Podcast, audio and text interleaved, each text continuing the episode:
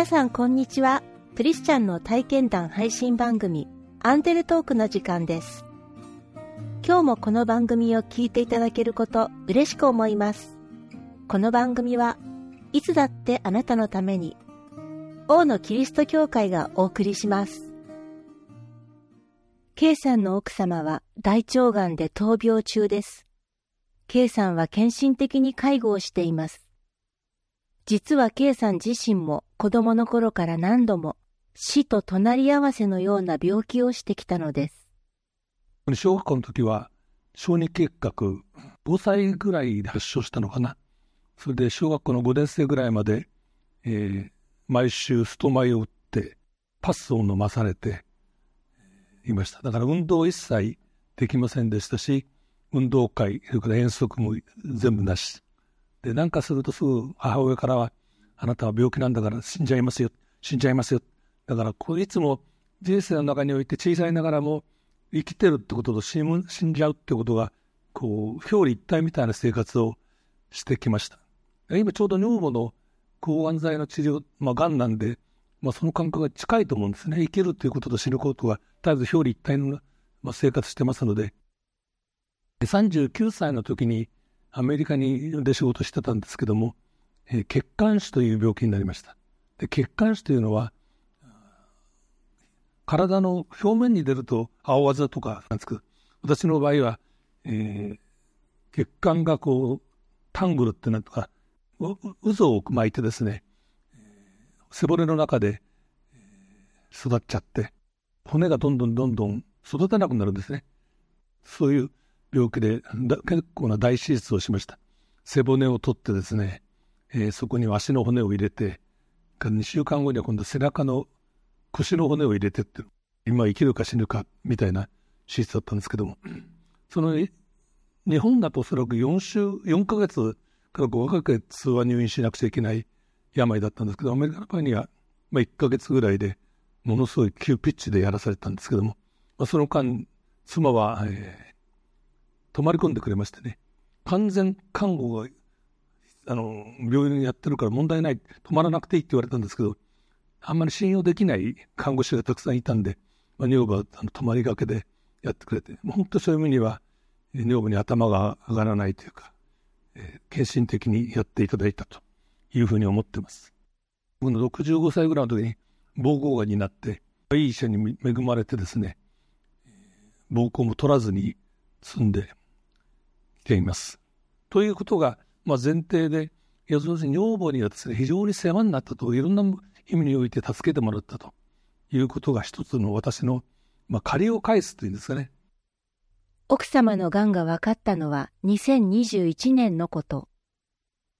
ステージ4と言われ、抗がん剤治療が始まりました。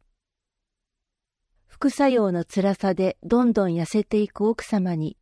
K さんは体に良いものを食べさせたいと気を使いながら、食事をすべて手作りしました。私が作ってたのがよくなかったかもしれない。美味しいもの作れなかったですから、カラスガレーばっかりのやってましたから、えー、まあそんな料理もつま、あの、美味しくないと。まあ、そういう中でですね、だんだんだんだん痩せてって、いろんな副作用もあって、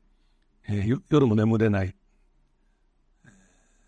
口内炎もできたし、皮膚炎もできたし、爪の間から産んだり、産んだりとかね、ありとあらゆるもの。ただ、吐き気はなかったですね。それから、髪の毛も抜けるのかなと思って覚悟をしてたんですけど、もう髪の毛は抜けなかったですね。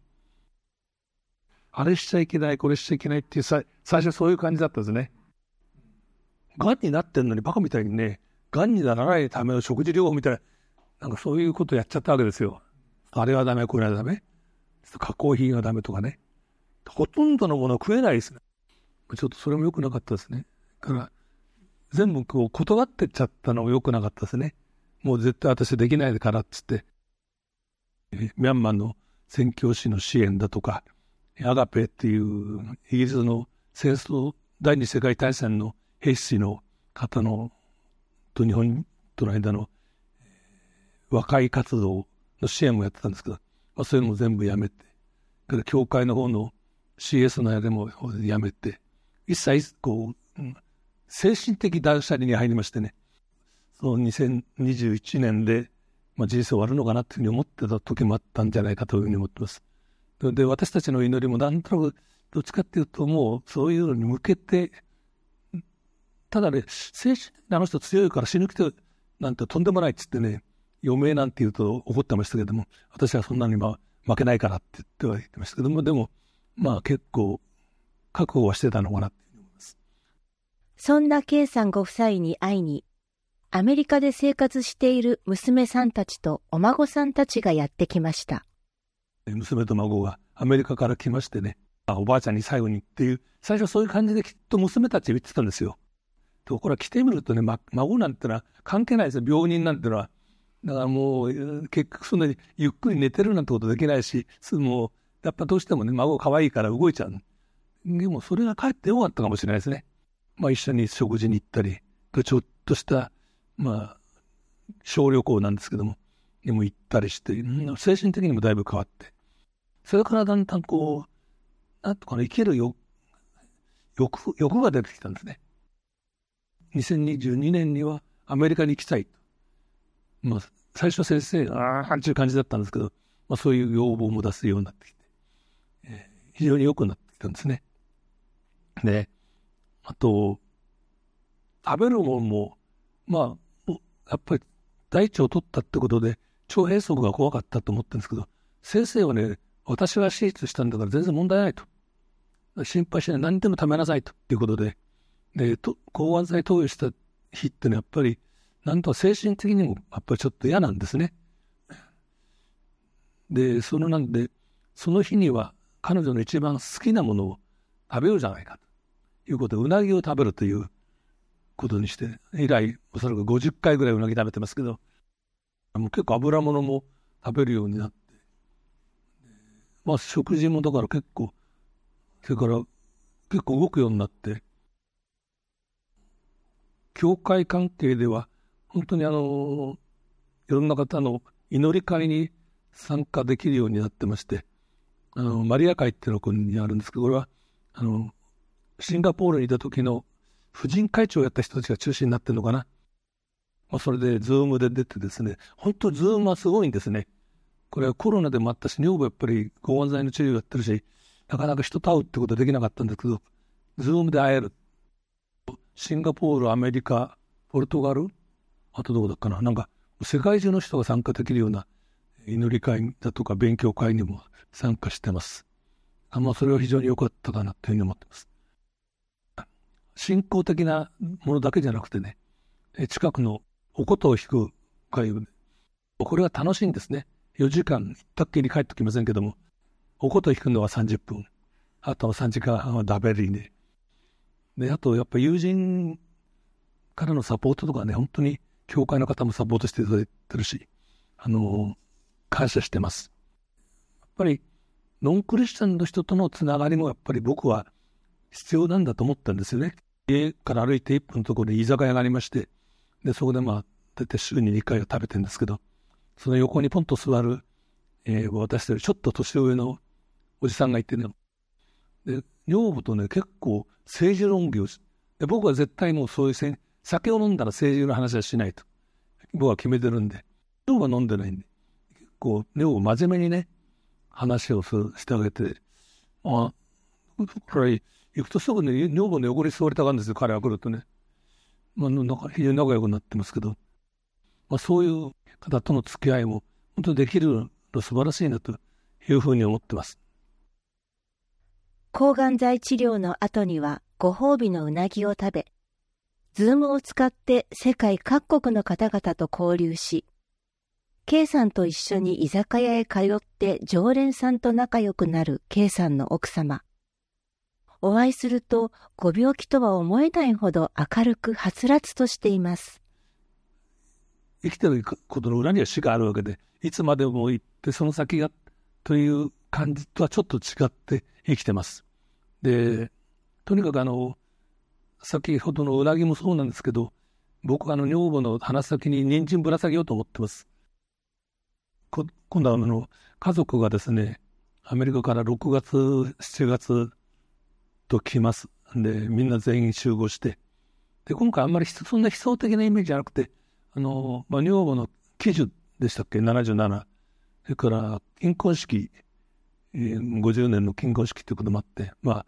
それをお祝いしようっていうこともで、みんな来てくれるんですけども、まあ、それもあって。じゃあ、今年中に、もう一回アメリカ行きたいなって言ってますけどね。まあ、そういう、なんとかなって、生きる気よく、楽しいことをやっぱり考える必要もあるんですね。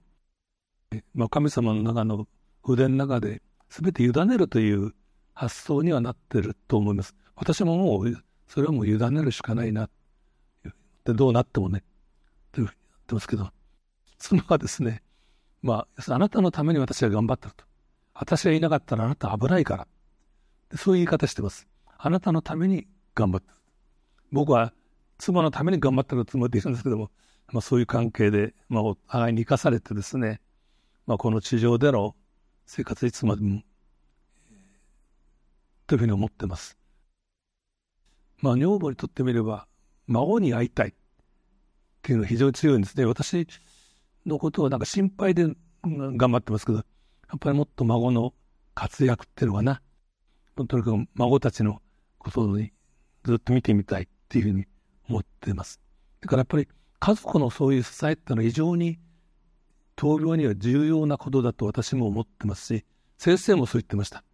だからやっぱり医療チームがいい先生に信頼のおけるね、そういう医療のチームがいて、それから明るくですね、まあ、女房結構明るいし、強いですから、まあ、明るくて、それからまあよく眠れて、しょっちゅう笑ってます。で、訪問看護師さんが私毎週来てるんですけども、ほとんど40分以上はね、雑談。で、お互いに笑い、大笑いして、こんな患者いねえんじゃないかなと思うんですけども、まあ、それから先生のところも40分ぐらい、40分以上見てくれるんですね。なかなかこういうことはないんですけども。まあ、そうすると、5分ぐらいが診療なのかな。あとほとんど雑談に近いんです。でこの方、やっぱりあのアメリカにも行ったことがあるし、いろんなことで話が合うんで、まあそういう関係もいいんですね。まあ、家族もいいし、亭主もいいし、もういい、まあ、そういう意味で、要は生かされてると思ってます。あと神様のね、お祈りの中で生かされてると思いますので。はい。ということで、これからもご支援いただきたいと思います。ありがとうございます。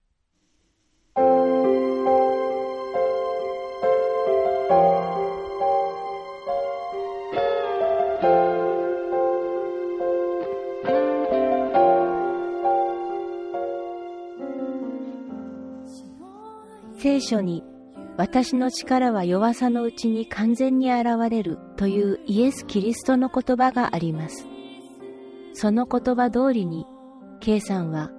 病の中でこそ人に優しく、そして強くなれることを知りました。心の奥深いところで支えられている信仰の力によって、